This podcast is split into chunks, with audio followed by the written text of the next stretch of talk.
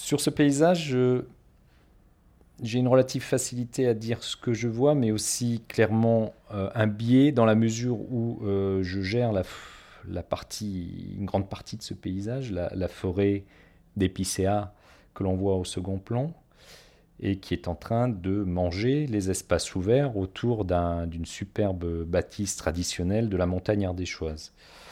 Euh, je vois donc les traces d'un passé bien, bien, bien marqué encore avec cette croix qui signale le passage au col.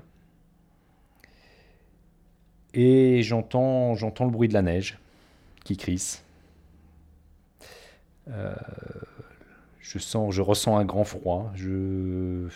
Les conditions de l'hiver ardéchois sur un, plateau où souffle la burle, mais aujourd'hui il fait beau. Donc euh, le temps est propice à aller découvrir cet espace, à sauter le premier plan, cette forêt, pour accéder au deuxième plan, la zone rocheuse, sommet du, de l'Ardèche, toit de l'Ardèche.